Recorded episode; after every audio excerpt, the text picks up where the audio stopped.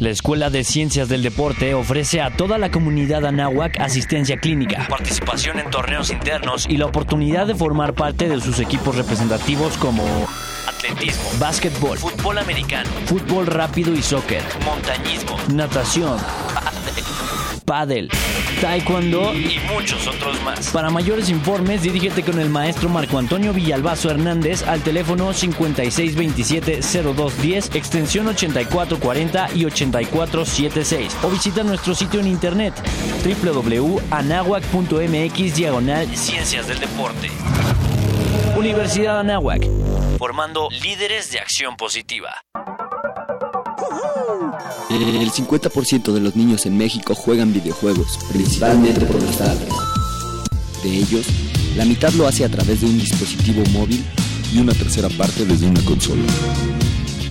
Fomentemos la sana diversión. Radio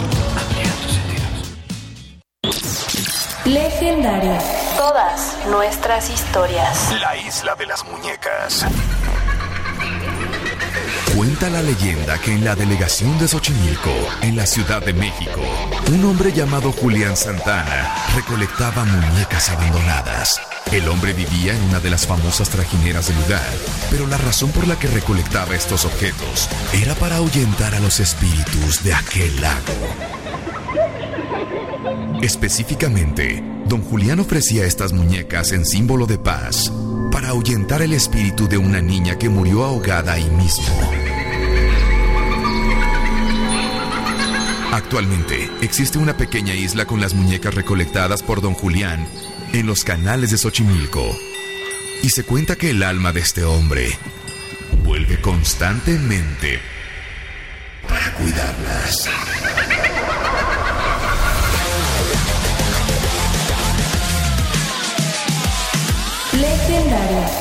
Todas nuestras historias. Conocimiento, herramientas, información y mucha lectura. Este es tu espacio, Bibliohertz. Bibliohertz. Escúchanos todos los martes de 12 a 1 por Radio Anáhuac 1670 AM. Eleva tus sentidos. Radio Nahuac X. Comenzamos una emisión más. Gracias por estar en este espacio. Hola, ¿qué tal? Bienvenidos a Radio Nahuatl. Tiene un primer bloque de música. Hola, ¿qué tal? Muy buenos días. ¿Cómo están? En el 1670 de AM. Radio Nahuac 1670 AM. Transmitiendo las 24 horas del día desde la cabina Don Jaime de Arocaso. XEANAH 1670 AM. Una estación hecha y producida por la comunidad Anahuac. Radio Nahuac. Eleva tus sentidos. Eleva tus sentidos. Eleva tus sentidos. Eleva tus sentidos. Hola, soy Alberto Ratia. Carlos Cañas, Ricardo Rangel. Rafael Molina. Marisol Huerta. Daniel Arandía, Oscar Gómez. Los Halcones de la Banca. Y estás escuchando Halcones Financieros. Atrapa el conocimiento bancario aquí, en Radio Anáhuac, 1670 AM. Amplía tus sentidos.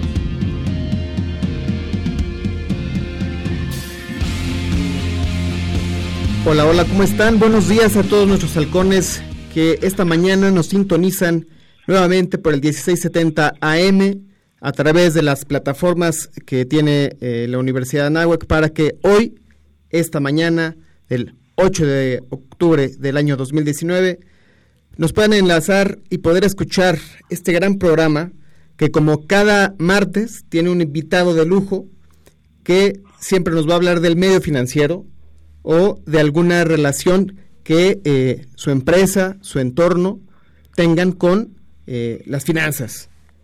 Esta mañana nos acompaña Raimundo Cámara Sánchez, socio y CFO de Avocado Blockchain, que nos va a hablar sobre su empresa, lo que hace y el impacto que está teniendo al día de hoy en el medio financiero. Raimundo, ¿cómo estás? Buenos días. ¿Qué tal? Buenos días, Daniel. Eh, una- un saludo a todo tu auditorio. Qué gusto estar esta mañana contigo. Eh, quiero presumir que la semana pasada, de manera personal, estuve en un seminario eh, impartido por ustedes y pues realmente quedé asombrado de todo el alcance que tienen. Por favor, eh, platícanos eh, quién es Abocado, su historia, quiénes lo conforman, porque hoy pues está de moda hablar de blockchain y quizás eh, malamente está relacionado, o no sé si de manera positiva con Bitcoin o de manera, digamos que es una descripción pobre de lo que, del alcance que tiene el blockchain. Claro que sí, Daniel. Eh, te platico, mira, nosotros, Abocado Blockchain eh, Services es una empresa mexicana cuyo enfoque está en, el, en promover el uso de las tecnologías blockchain, eh, pues ahora sí que en, en, en, México y fuera de México, ¿no? Este, somos una, somos una startup realmente, somos una empresa muy nueva, de reciente creación, tenemos operando cerca de un año apenas y decidimos crear esta empresa eh, basada en nuestras experiencias eh, personales utilizando la tecnología. Este, yo soy un consultor en el área de TI, llevo aproximadamente 15 años trabajando en, el área de TI, en, tanto en, proyectos en gobierno como en proyectos de la industria privada. Y el año pasado asistimos a un evento muy importante que se hace en el cantón de Zug, en Suiza, el evento es Crypto Valley.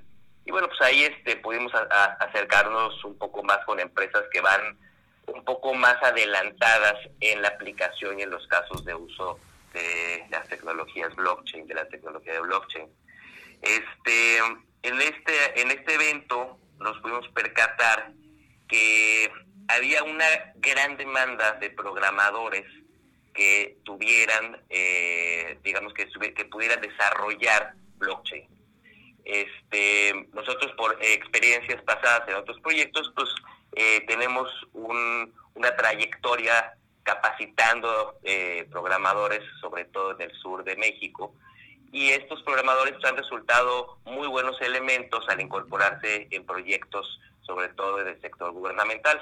Es por eso que decidimos que México podría ser una punta de lanza en el desarrollo de programadores eh, blockchain que se integraran a otros proyectos, ¿no? Así es como realmente nace nuestra idea de crear Abocado, ¿no? Que es eh, básicamente nuestro servicio primordial es capacitar y desarrollar talento mexicano, eh, ahora sí que hacerlos, ponerlos eh, super bien en tecnologías blockchain y que esos programadores se integren a equipos de desarrollo de empresas en México y fuera de México, porque realmente nuestra idea nace como para que estos programadores trabajen de manera remota en proyectos que fueran que estén fuera de México, pero sorprendentemente nos dimos cuenta que en México también había una gran demanda de las empresas de utilizar estas tecnologías.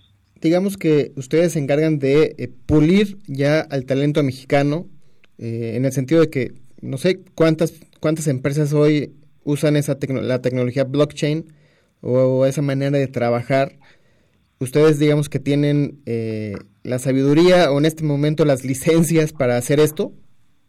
Mira, más que las licencias, porque mucha de esta tecnología se desarrolla en el ecosistema open source de código abierto. Este, lo, lo, que nosotros lo que nosotros fue hicimos fue desarrollar un programa de capacitación.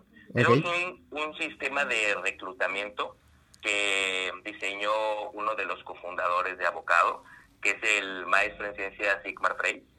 Y este programa de capacitación este, es bastante duro, más o menos te platico, de 60 a 70 candidatos que recibimos eh, sus solicitudes de trabajar con nosotros cada mes, uno o dos logran pasar la prueba de aptitudes y las pruebas que les ponen para en, un bootcamp que diseñamos para que logren entrar a trabajar con nosotros. Eh, una vez que entran a trabajar con nosotros, ellos Em, eh, están en un proceso de tres a seis meses de únicamente capacitación antes de poder entrar al mercado laboral. De acuerdo. Durante, durante este tiempo están en, en, en, nuestras, en nuestras oficinas, que es un campus que está en la ciudad de Mérida. Decidimos hacerlo en la ciudad de Mérida por muchos factores relacionados con temas de seguridad, con temas de calidad de vida, con temas de movilidad. Entonces, realmente, realmente lo que queremos ofrecerle a nuestros programadores es que tengan ahora sí que una calidad de vida y un, y un entorno laboral sumamente creativo que los pueda que los pueda que les permita desarrollar sus capacidades. Claro, oye, entonces esto es innovador en México.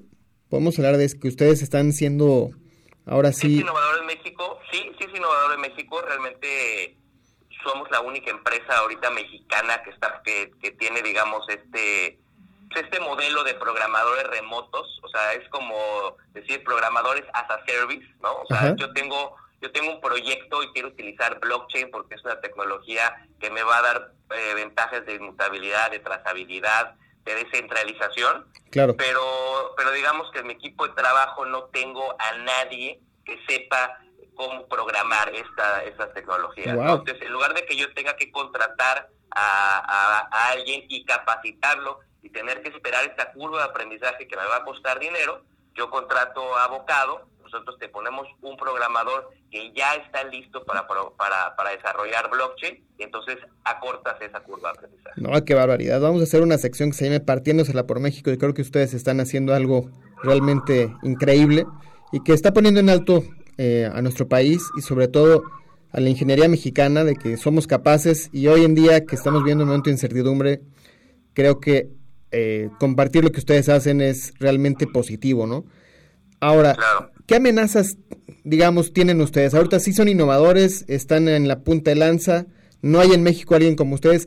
¿Qué amenazas verías para Bocado en estos momentos? Digo, sé que, mm, bueno, según yo no, no es que existirían muchas, pero ¿en qué se puede caer o en, qué vicios se puede caer en, en, este caso? Ahora llevan un año, pero ¿cómo lo pueden ver ustedes?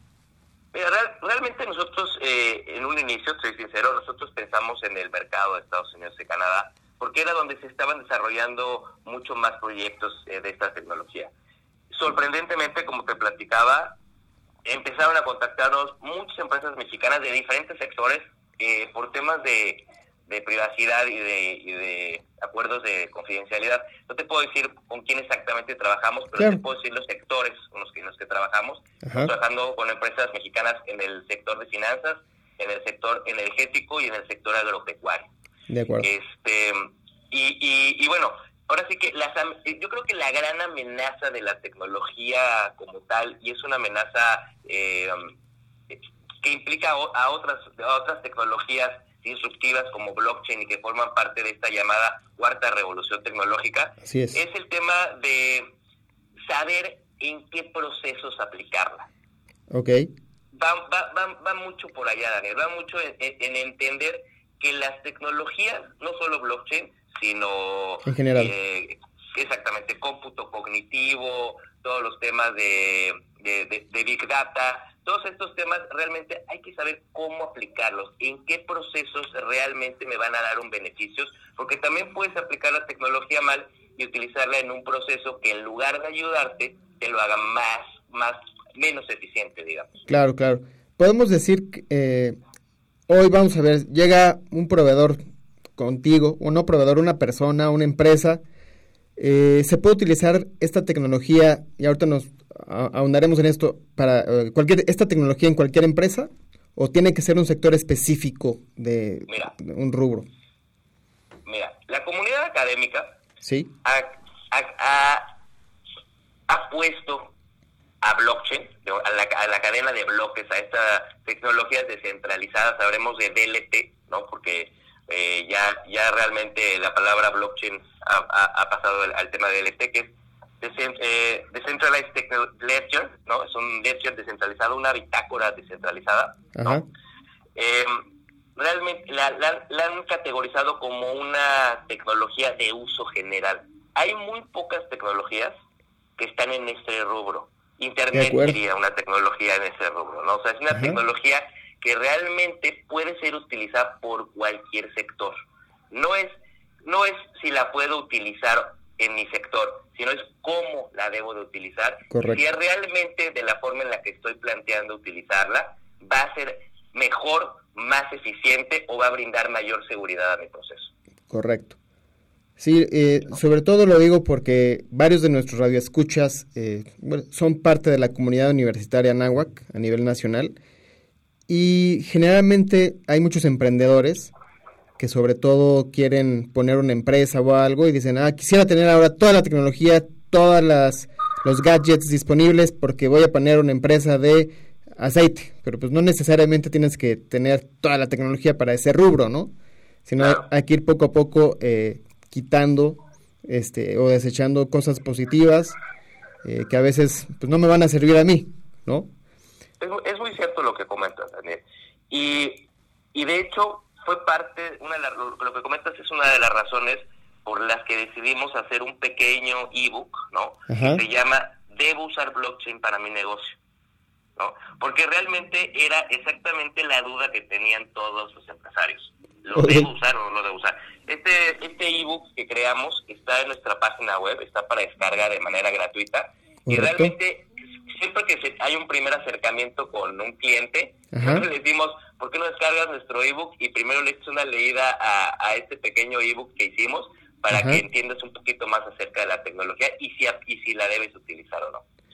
Claro, claro. Sí, eso es muy importante, ¿no? O sea, también, y lo voy a decir abiertamente, hay, muchos, eh, llamémosle juniors, ¿no? Que pues a lo mejor queremos o quieren, ¿no? Estar, poner una empresa, pero pues tienen el capital, pero no están bien enfocados. ¿Estamos de acuerdo? Entonces, en números, si te lo pongo en números, según este Deloitte Consulting, el 74% de las empresas ve a blockchain como una posibilidad para mejorar sus negocios. Sí, no, eso es por supuesto. Y quisiera que nos hablaras, digo, la gente relaciona el blockchain con las criptomonedas, con el famoso Bitcoin. ¿Qué, qué relación hay eh, y cuáles serían las diferencias fundamentales? O sea, vamos a ver, eh, te la pongo más fácil, así, digo, ¿Bitcoin es, será sinónimo de blockchain? Mira, creo que la mejor forma de definirlo es así. Okay. Bitcoin es probablemente el mejor caso de uso a la fecha de blockchain. Ok, el mejor uso. Bitcoin, que es una cripto, una criptomoneda es, un activo virtual, realmente es un es un es un caso de uso de blockchain. Es exitoso. Bitcoin utiliza esta tecnología y fue el, y, digamos que Satoshi Nakamoto esta esta persona o grupo de personas, porque no sabemos quién es, que son los creadores de, de, Bitcoin, son los que en su white paper, que es su, digamos, en su propuesta de, tecnológica del, de, esta moneda punto puerto a puerto, peer-to-peer, introduce a la cadena de bloques como el método para registrar las transacciones que se hacen con ella. O sea, realmente Bitcoin y blockchain nacen a la par. Realmente Bitcoin utiliza blockchain, pero va, blockchain va más allá. Una vez que se crea esta moneda, independientemente si crees o no, en, si, si, si, te inviertes o no en esta moneda o si te interesa el tema de las criptomonedas, que es, creo que es un tema aparte. Aparte, exactamente. Esta, exactamente. esta tecnología se está aplicando para registrar otro, otro tipo de transacciones, ¿no? No solo transacciones financieras. Y digamos que la, segunda la segunda, el segundo blockchain público, porque hay que definir, hay que también ser un poco específicos entre, entre dos, dos, dos temas de blockchain. Hay blockchains públicos, es como el blockchain de Bitcoin y el blockchain de Ethereum, que es el segundo más importante, que, que ese block, es, es un blockchain muy importante, Ariel, porque es el blockchain que introduce el tema de los smart contracts, estos contratos, eh, programas ejecutables en el blockchain, ¿no? Es, es, algo muy importante, es algo que las empresas van a empezar a, a utilizar. Y la otra parte son los blockchains privados, ¿no? Son los blockchains eh, permisionados, son, eh, eh, digamos, los blockchains enterprise, ¿no? Entonces, es un blockchain enterprise es en el que yo como empresa puedo tener la gobernanza de este blockchain y puedo decidir la, el consenso y estos nodos cómo interactúan. Un blockchain público como Bitcoin o como Ethereum es un blockchain que los nodos están distribuidos alrededor del mundo y que realmente la gobernanza está en manos de los, de los llamados mineros, que son los encargados de consensar las transacciones dentro de la cadena de bloques. Ah, qué interesante. Querido Ray, vamos a pasar a, una, a un corto comercial eh, y en unos momentos más seguimos con esta gran entrevista. Claro que sí.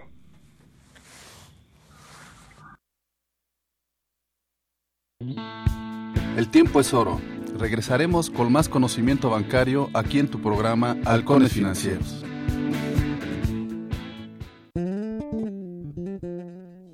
Vancouver es una gran isla costera situada en el Océano Pacífico que pertenece a la Columbia Británica, Canadá. Es la isla más grande de la costa occidental de América y la número 43 en el mundo. Originalmente se llamó Isla de Cuadra y Vancouver. Constituye el área más poblada en el oeste de Canadá y la tercera ciudad después de Toronto y Montreal. El gentilicio que se utiliza para nombrar a los originarios de este lugar es Vancouverita. Es considerada una de las tres ciudades con mayor calidad de vida para sus habitantes en el mundo.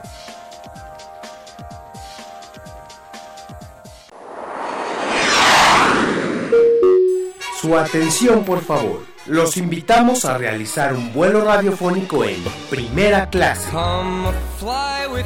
Un espacio exclusivo enfocado a los viajes, el turismo y la gastronomía. Primera clase, todos los viernes de 6 de la tarde a 8 de la noche. Aquí, en Radio Anáhuac 1670 AM. Amplía tus sentidos. Los siguientes contenidos no son responsabilidad de la Universidad de Anáhuac ni de esta estación.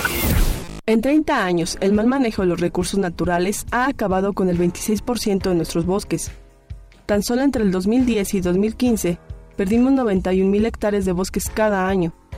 La ventaja es que ahora, con la nueva Ley General de Desarrollo Forestal Sustentable, se cuidarán mucho más y mejor nuestros bosques y selvas. Algunos beneficios son que se le pagará a los propietarios de los bosques para cuidarlos y conservarlos. ¿Y de quién creen que fue esta propuesta? Sí, del Partido Verde. No veo cestos. Bueno, tiro la botella aquí.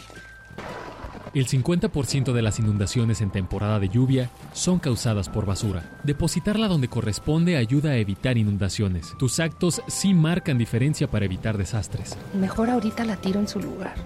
Nada me cuesta.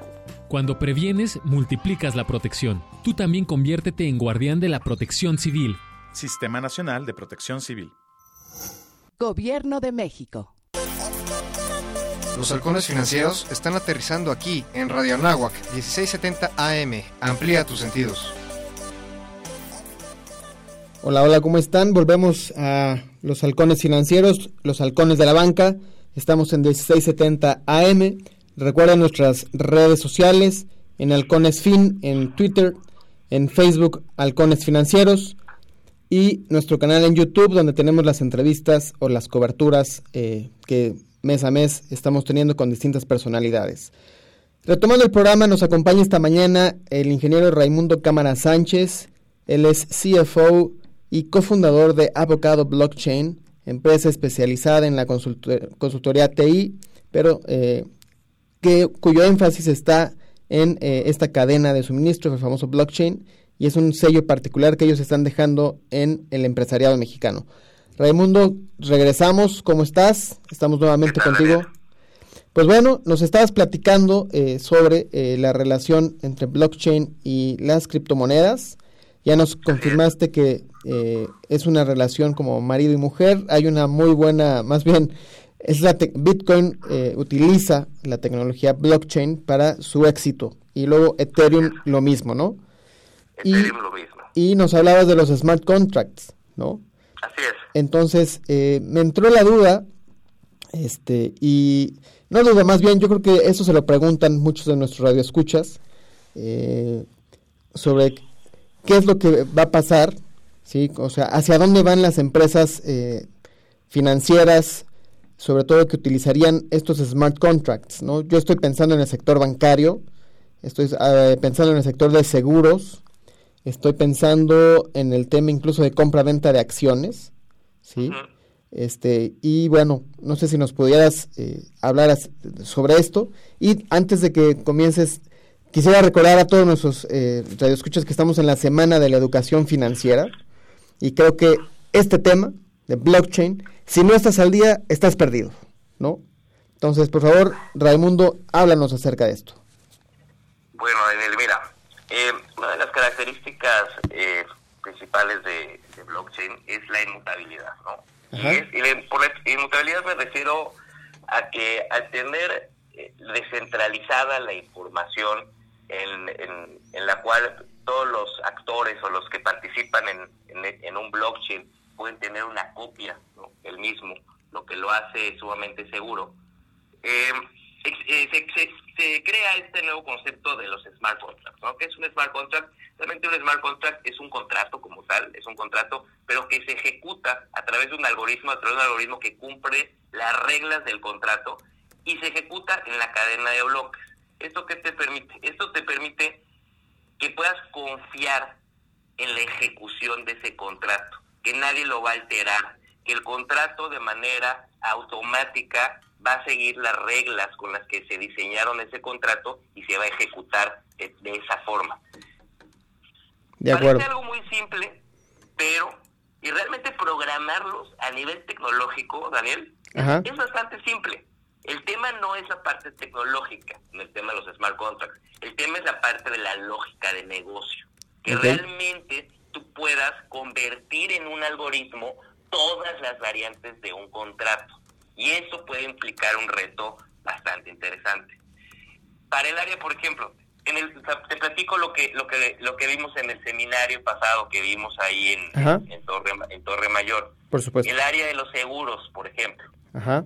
El, el- el- el seguro al final de cuentas es un contrato. Entonces, si tú puedes quitarle todas las partes en las que esté involucrada la parte humana y que pueda tener algo de error, las puedas convertir en un contrato inteligente y ponerlo en una cadena de bloques, pues vas a tener un seguro que se pueda ejecutar de manera automática. Ok. Y ya hay casos de uso hoy en día que están utilizando tecnología blockchain para el área de las aseguradoras, ¿no? Por ejemplo, que te- un seguro que te pueda ofrecer que tú únicamente pagues el seguro de tu auto cuando lo estás manejando, Claro.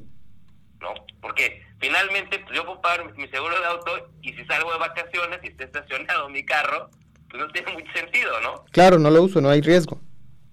Pero si empiezas a mezclar las tecnologías y empiezas a combinar, por ejemplo, todo el tema de Internet de las cosas, ¿no? Que finalmente son sensores, pues tu teléfono es un sensor, ¿no? Que emite, tiene una posición, un posicionamiento GPS. Y tiene, pues, el teléfono hoy en día es un sensor que utilizan muchas plataformas digitales para generar, para generar este eh, para pues por así que para para generar información que le sirve a, a muchos productos no Eh, no si sepas por ejemplo Waze pues, finalmente que es la empresa de Google finalmente vende mucha de su información a las ciudades no para Claro. ver dónde están sus cuellos de botella y qué semáforos funcionan etcétera entonces, si regresamos al tema de los de, de- los seguros, pues el, el, el- podría existir un contrato inteligente que se activará que cuando tú estés dentro de, tu auto y tu teléfono esté en movimiento, se active el seguro y cuando no estés utilizando el auto, pues no el seguro no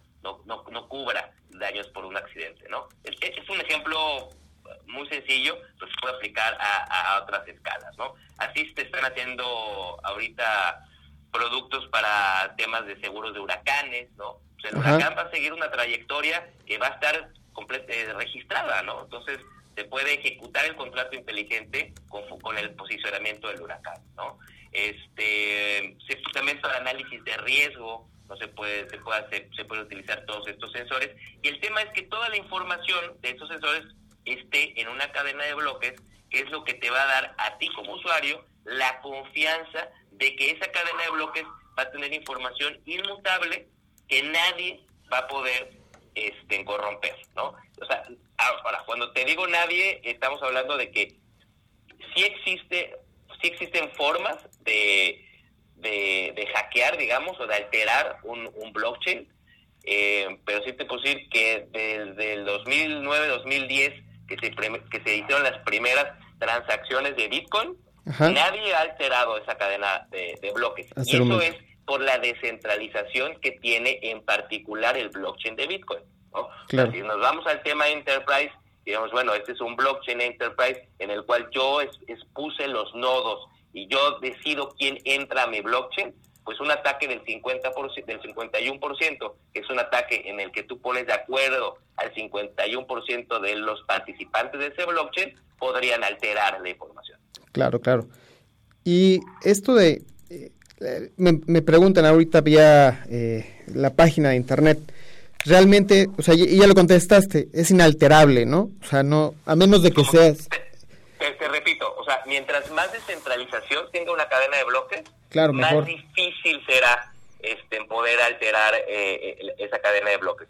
Eh, En, en nuestro seminario pasado teníamos los números, no los tengo ahorita a la mano, de cuánto te costaría por hora atacar la cadena de bloques de Bitcoin y es una cantidad enorme de millones de dólares. Sí, no, no, para los abogados que nos escuchan, imagínense que es un fideicomiso y que tienen que violar un fideicomiso. Está muy, está muy difícil, ¿no? O sea, Exactamente. sí, sí. Está muy difícil porque cada uno de los participantes tiene una copia de la, de, de la bitácora, ¿entiendes? Entonces, Claro. cuando tú agregas un nuevo registro, existe un algoritmo, que es un algoritmo que se llama el algoritmo de consenso, en el cual pues los mineros ¿no? del, del, blockchain son los que van diciendo, van haciendo las confirmaciones.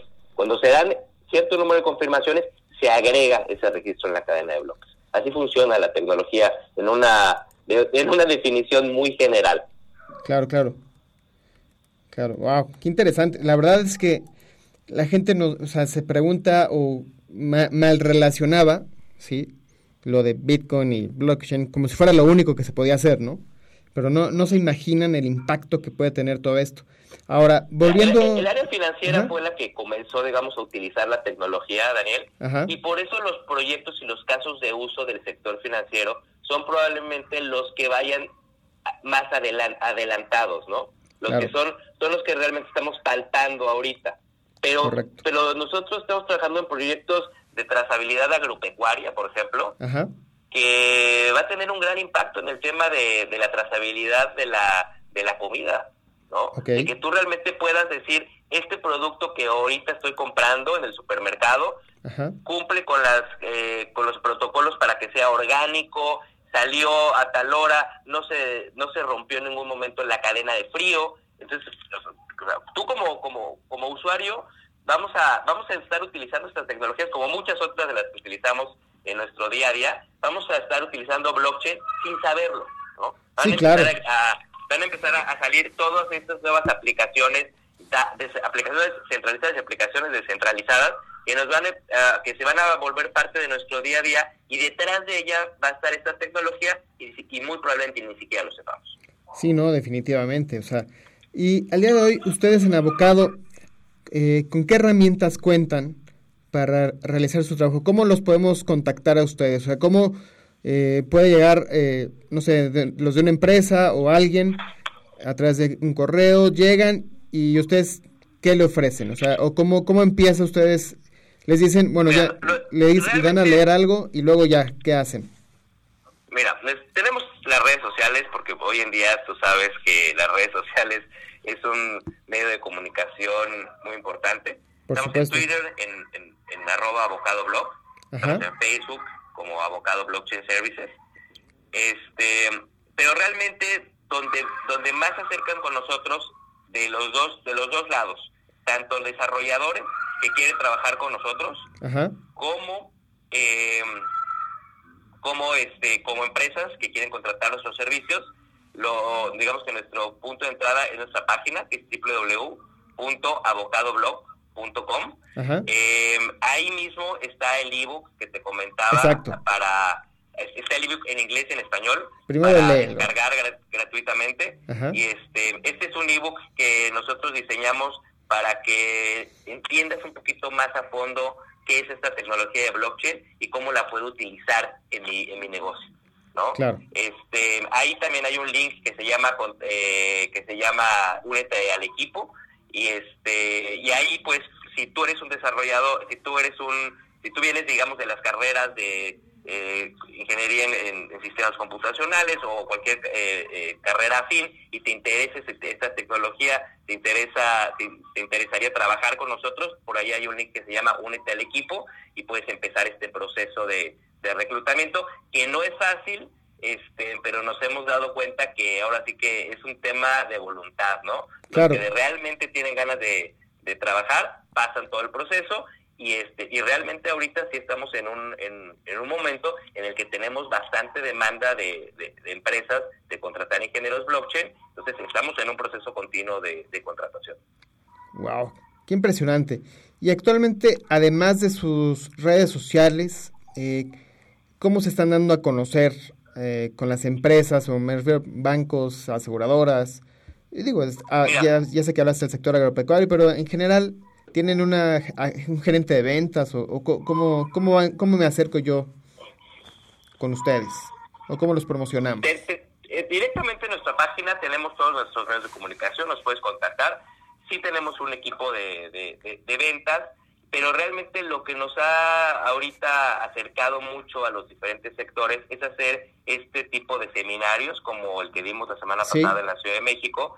Vamos a estar haciendo uno cada tres, cada cuatro meses. Creo que resultó muy positiva la, la interacción con diferentes, ahora sí que con personajes de diferentes sectores, con dudas pues muy diferentes, ¿no? Y realmente, digo, tú estuviste con nosotros, ahora sí que tú tendrás una, percepción un poquito más fuera de, de, otra desde otra perspectiva que la que yo tengo, pero pues fuimos llevándolos de la mano, ¿no? En, hacerles entender cómo, cómo comienza esta tecnología a surgir, que fue realmente a partir de, de Bitcoin, cómo ha evolucionado, cuáles son los tipos diferentes de blockchain que existen ahorita, que es un blockchain privado, que es un blockchain público, que es un blockchain híbrido, ¿no? Porque hay empresas que están mezclando blockchains privados con blockchains públicos para generar productos y este y casos de uso, ¿no? Que eso también pues muchas veces lo que te da ya un, un poquito la, la carnita del asunto, ¿no? O sea, realmente decir, a ver quiénes lo están usando, cómo lo están usando, ¿no? Hoy en día todas las empresas,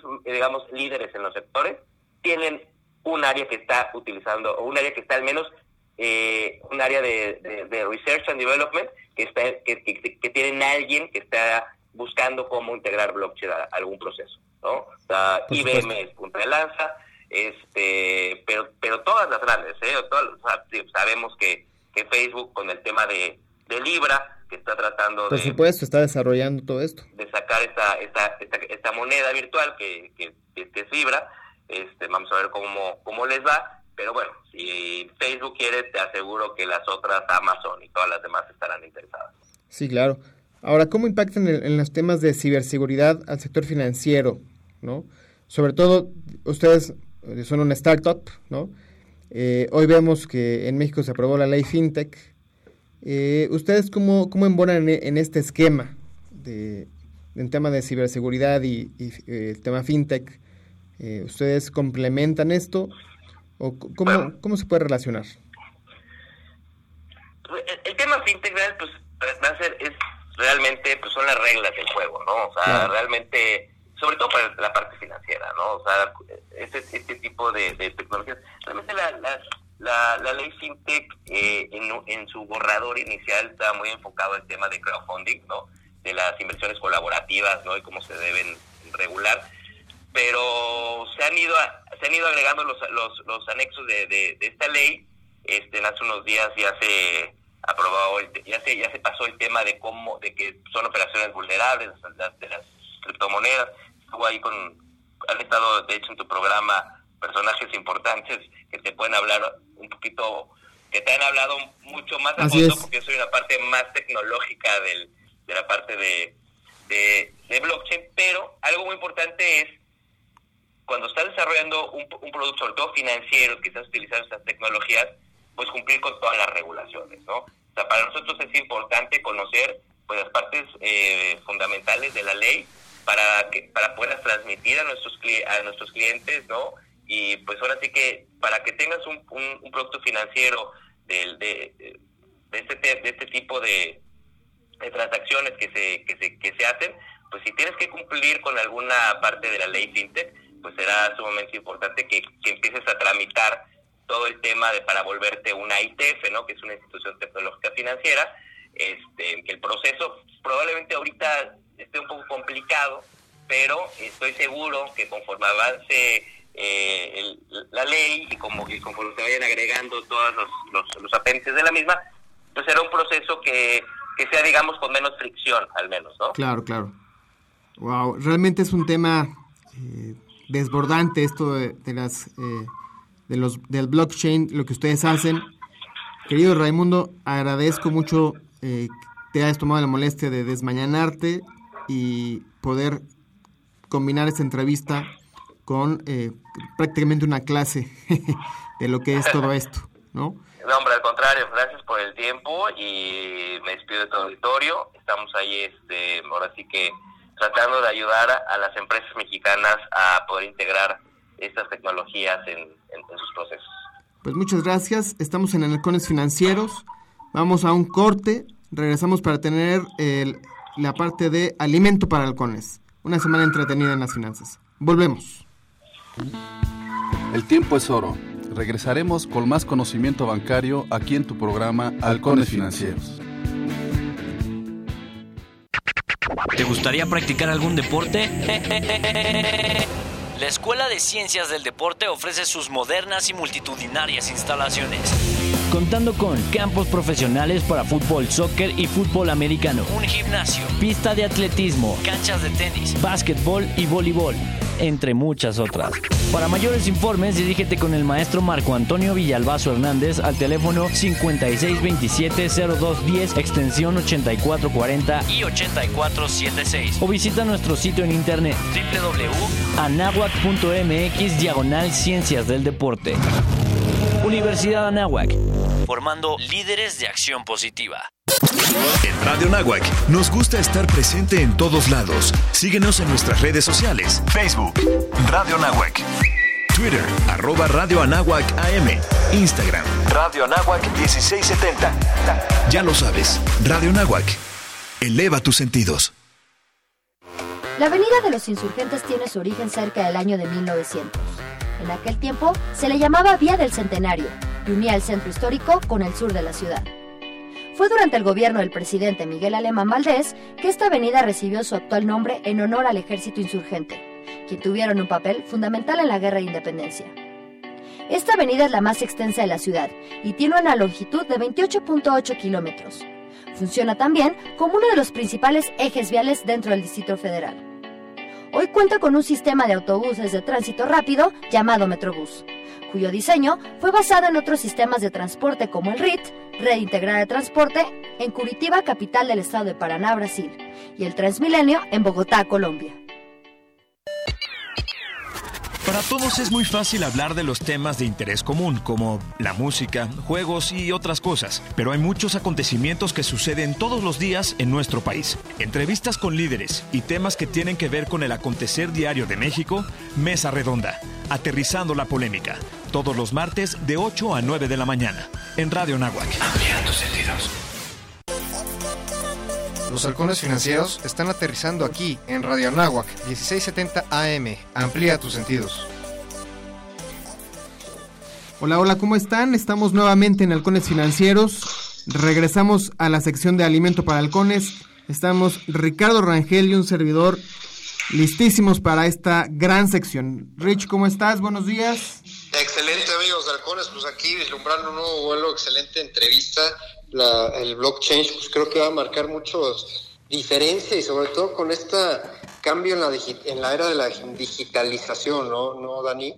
creo que este, ahorita estamos afrontando un momento muy, este, eh, muy coyuntural porque eh, precisamente eh, estamos hablando fuera del corte sobre los datos que dio el INEGI de la inversión fija bruta y este dato pues es importante eh, resaltarlo porque la, la, inversión fija bruta va más enfocada al sector industrial. Dígase la inversión fija bruta, lo que se hace de inversión o lo que tiene en destino hacer una empresa, sobre todo del orden industrial, en términos de adquisición de activos fijos, ¿no? De este de lo, que pueden ser eh, almacenes, etcétera, maquinaria. Y entonces, si esto cae, pues obviamente eh, la, la tendencia es de que las empresas pues no están viendo con buenos ojos el poder eh, crecer, ¿no? Dígase, eh, nosotros normalmente lo que realizamos es una inversión, eh, pues para, con base en en proyecciones de crecimiento de este tipo de industria, ¿no? Entonces, supongamos que somos una empresa que arma carros, pues normalmente lo que vamos a hacer es para producir más coches, pues vamos a eficientar la línea de producción y vamos a comprar este, una maquinaria que pues va a eficientar el proceso y lo haga en, el menor de los tiempos. Entonces, ahorita con este dato lo que nos damos cuenta es de que pues las empresas no le están apostando a este crecimiento entonces, pues es muy este, alarmante, yo creo que ya es alarmante porque estamos llegando a datos de 2014.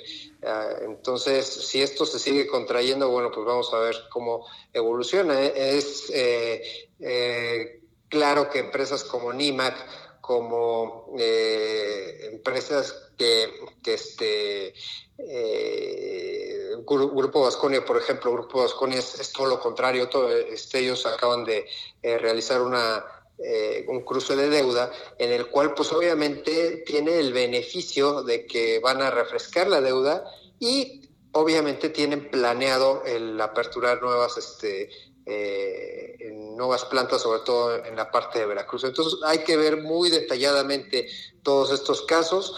La parte del, ajuste de tasas por eh, del Banco de México pues va a ser relevante sobre todo para las empresas que tengan deuda eh, próxima a vencer. Yo creo que para las dos bolsas va a venir muy buena chamba en los próximos meses. Vamos a estar viendo estas, eh, pues ya, ya sean nuevas colocaciones o cruces o, este eh, refresh de deuda, ¿no? Pero esto obviamente pues vaya, ya sabemos que, que, si no se tiene el flujo y si no se tiene ese, esas coberturas de la deuda, pues bueno, estamos en, situaciones un poquito complicadas. Pero me gustaría sobre todo ahorita hablar que eh, se avecinan dos temas, mi, mi querido Dani. Uno, agradecerte que hayamos hecho ahí equipo del tema de, de The Economist. Estuvimos en el evento el martes pasado y pues platícanos un poquito de tu opinión, mi querido Dani. Pues realmente fue un evento sensacional. Eh, me enorgullece haber estado contigo, haber compartido cámaras y micrófonos y sobre todo escuchar eh, dos puntos acerca del desarrollo de nuestra economía entre la iniciativa privada y, la iniciativa, bueno, en este caso la IP y además el gobierno, ¿correcto? Porque pues estuvimos, tuvimos a la, doctora Graciela Márquez Colín, estuvimos con el eh, secretario de Hacienda, el señor Herrera, que nos hablaban de su punto de vista. ¿No? Eh, yo me quedo con varias cosas, entre ellas retomando lo que tú comentabas sobre la inversión fija bruta que salió a niveles de 2014, apenas ayer, ¿no? Que eso nos despertó muy temprano. Eh, y el señor Arturo Herrera decía que se está invirtiendo en infraestructura, ¿sí? Que se debe de buscar eso, ¿no? Pero bueno, hay muchas aristas. Yo me pregunto dónde quedó ese cierto proyecto aeroportuario, dónde queda el tema de las refinerías, dónde quedan ciertas cosas que, bueno, eh, no estamos tocando ningún punto sensible, es algo que está en el de dominio público y es algo que se debe hacer y se, se debe de platicar, ¿no? Con expertos. Y yo creo que eh, la información que destaca el INEGI el día de ayer es bastante delicada para que nuestros servidores públicos, porque realmente son nuestros servidores, viven de nuestros impuestos, de las personas que pagamos impuestos y nos partimos la cara todos los días, eh, para que ellos estén llevando el timón del barco que se llama México, ¿no? Es, correcto, Dani, y, y cabe resaltar que eh, lo curioso de este evento es que ahora sí, pues vaya, se van a poner las pilas, sobre todo lo, que comentaste, este, don Carlos, de la del Consejo Coordinador Empresarial, pues resaltó que eh, el día jueves pasado y el viernes estuvieron en la parte de, Querétaro eh, con una iniciativa de participación, pues ahora sí que público-privada. Yo creo que, eh, como bien dices, la, participación público-privada que se necesita para los proyectos hoy por hoy de infraestructura, pues debe de resaltarse, es necesaria pero eh, lo cierto es de que el, jueves y viernes pues apenas vamos integrando las cadenas productivas, ¿no? O sea, eh, creo que cada vez vemos más em, pues eh, ineficiente o, riesgoso el estar dependiendo sobre todo de, un tratado de libre comercio con, con Estados Unidos. creo que ya es hora de diversificar esa esa cartera que tenemos, esa riqueza que tenemos sobre todo en el tema agro, ¿no? Y que podamos integrar a las cadenas de valor, pues estas empresas que son disciplinadas, que tienen esa transparencia, porque eh, recordemos que estamos a punto de pasar por una situación también muy delicada en la parte de Hacienda, que para términos de recaudación, pues las calificadoras lo ven con ojos positivos, sin embargo, pues para la parte empresarial, para los empresarios que están este o que han venido operando pues ahora sí que con, cualquiera, con cualquier tipo tanto de cliente como de proveedor, pues van a estar en situación complicada, ¿no? Si quien no se alinee, pues va, va a estar ahí, este, pues pagando las de Caín, como dicen, ¿no, mi estimado Andy? Sí, claro, y realmente es un momento para despertar, estamos en un momento eh, para los conservadores, diríamos, álgido, para los que son emprendedores de oportunidad, ¿sí? Pero para el sector público es un momento de tomar la batuta y romper esquemas hacia lo bueno, o desafortunadamente estaremos volviendo a un tema retrógrada que nos va a afectar en el mediano y largo plazo, ¿no? Sí, correcto, Dani, que creo que fue eh, lo que nos dijo el, director de, eh, Mexican Institute de Woodrow Wilson, este, Duncan Wood. O sea, aquí cabe, eh, falta más bien que, tengamos mano dura en algunas decisiones, ¿no? Que, los, los, los que encabezan este, el, gobierno pues tengan más exigencia en algunos temas ahora sí que se pongan pues las pilas y que pues agarren el cinturón y, empiecen a, hacer lo que tienen que hacer, ¿no? No, no nos podemos quedar pues como con las manos cruzadas, ¿no? Entonces, este, somos un país muy rico, yo creo que vemos eh, muchísimas oportunidades, dicen eh, eh, los, los que saben de, temas coyunturales que la, las cosas interesantes pues, pues, están precisamente ahí, ¿no? En la coyuntura de, de, lo bueno y lo malo, ¿no? Entonces creo que podemos sacar muchísimas cosas, pero sí nos falta pues tener más, un poquito de, más orden y más este mano dura, ¿no? Este, en otros términos, Dani, pues estamos, mañana inicia la Amafore, la convención de, Afores, creo que también va a ser muy, muy relevante, ¿no? Porque recordemos que las Afores son las que invierten más en instrumentos bursátiles, ¿no? Entonces, dígase en IPOs, eh, sobre todo en instrumentos de deuda a largo plazo, ¿no? ¿Por qué? Porque eh, es donde se invierten eh, nuestros ahorros, ¿no? Para el retiro. Y obviamente lo que tenemos que resaltar aquí, pues vaya, ya, ya contamos con una reforma este, en, el término de, ahorro, ¿no? que permite a las AFORES pues, poder invertir en otros instrumentos que nos brinden eh, mayor eh, rentabilidad. Obviamente el trabajo de las AFORES pues, es cuidar nuestros ahorros y, este, y obviamente, pues vaya, ellos generan los mecanismos financieros para que no se expongan nuestros, este, nuestros ahorros, ¿no? Que obviamente eh, el estar en el mercado siempre implica un riesgo, pero vaya, ellos lo, lo mitigan de acuerdo al, a lo que es el destino, que son nuestros ahorros. Entonces va a estar un tema muy interesante porque se estará llevando desde el día de mañana hasta el día jueves y vaya, estarán todas las afores, yo creo que van a tocar eh, sobre todo el tema de la educación financiera que hoy por hoy también es muy, muy relevante. Este, quiero eh, comentar que ayer en el, la colocación de Fibra Hotel que colocó 2.500 millones de pesos a tasa de 8.8%, este, tuvo de hecho una sobredemanda de 1.5% que fue muy bueno. Entonces, eh, eh, es, es, lo que comentábamos, aprovechan las tasas para poder este, refinanciar su deuda y colocarla a 10 años. Esto es relevante eh, lo que dijo don Sartea Urquiza, este, el presidente de, la Bolsa Institucional de Valores, que vaya, el, el, trabajo como tal de la bolsa es promover que se utilice la bolsa no analizar, para eso están los analistas de las casas de bolsa, para eso están todos los, este, eh, las figuras que, necesitan asesorar a, los inversionistas, pero yo creo que más que todo, eh, y lo, que resaltaba era el, poder eh, promover la inclusión bursátil. Y creo que es muy relevante esto tanto como por la parte de la, la Amafore que se, que se estará tocando yo creo que entre mañana y pasado mañana, como que también después de este evento, pues resulta que eh, iniciamos la semana de educación financiera. Entonces, pues también hay que invitar a nuestros amigos radioescuchas a que vayan a la primera sección del bosque de Chapultepec y vayan y este y van a estar ahora sí dos bolsas dentro del mismo eh, lugar. Va a estar la Conducef, este, este evento es organizado por la Conducef y vaya, es riquísimo porque la educación financiera es para todos y va a haber actividades tanto para niños como para adultos, como para todos los que quieran este, o tengan dudas de, cómo manejar su tarjeta, de cómo manejar los ahorros, de cómo sirve una Afore, de cómo poder ahorrar.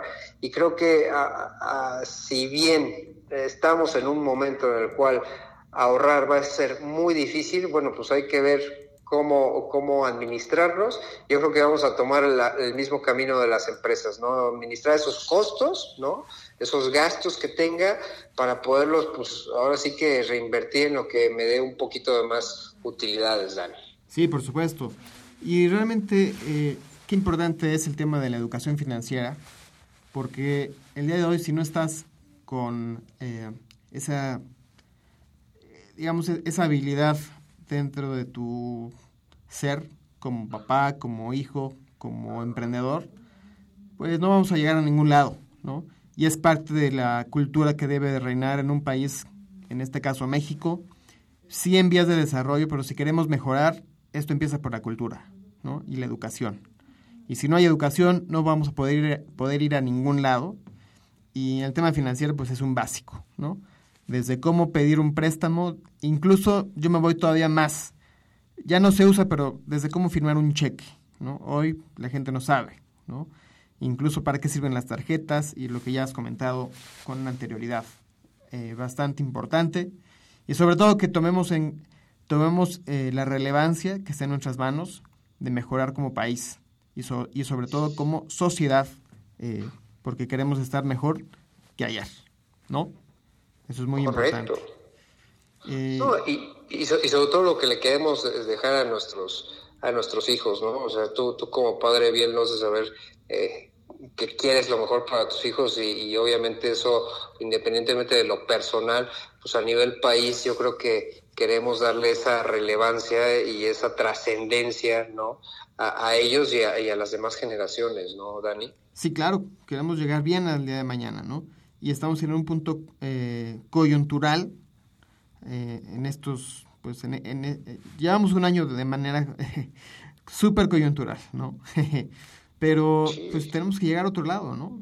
Y si hay que ser disruptivos, hay que hacerlo, pero con orden, con algo esencial que se llama educación y sobre todo con objetivos claros, a mí no me gusta que nos estén diciendo eh, cosas, vendiendo humo, ¿no? Y sobre todo los que somos, en este caso yo soy economista, a mí cuando no me hablan con estadística o con números fijos, pues no sé hasta dónde vamos, ¿no? Yo puedo decir, vamos mejor, pero en función de qué, ¿no? Claro, este, claro. los datos son duros, los datos son objetivos y los datos los da, eh, emanan de las personas y ahí es donde se ve la, la, realidad, ¿no? Mira, simplemente hoy, hoy por tocar el tema, este, lo que estamos platicando de, del sector este, infraestructura, dígase eh, NIMAC, ¿no? Que pertenece a este, al Grupo Alfa, mira, se les cayeron menos 11.8% los volúmenes, tiene una disminución de menos 16.6% ¿no? En, en, términos de ventas y en EBITDA menos 16.1. Entonces esta información va a ser muy relevante. Yo creo que Mari nos va a dar un poquito más luz en, en la parte de consumo y, que ya, ya se avecinan los trimestrales, obviamente. Pero esto eh, toma gran relevancia, Dani, porque nos estamos eh, enfrentando en un horizonte muy, muy delicado.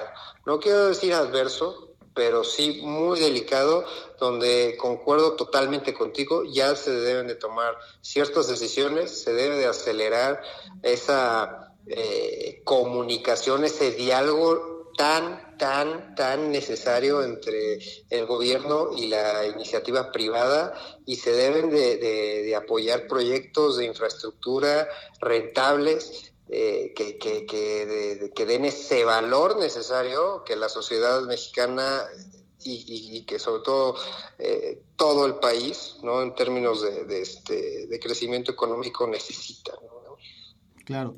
Mi querido Rich, pues estamos llegando al final del programa. Ha sido un gran eh, momento haber compartido nuevamente un vuelo contigo y con todos nuestros radioescuchas. Estamos en 1670 AM en nuestras redes sociales como Halcones Fin en Twitter y Halcones Financieros en su fanpage. Por favor, pónganle like en Facebook y en nuestro canal de YouTube con todas las coberturas que hemos realizado. Muchas gracias.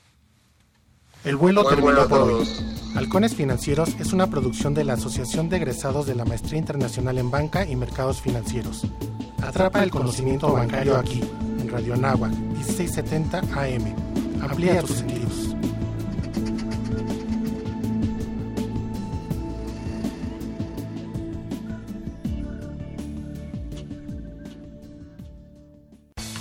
Soy el verdadero mexicano. Ya no soy solo el que puede, soy el que se la rifa, el que exige, el que ayuda, el que actúa. Soy el que conoce la ley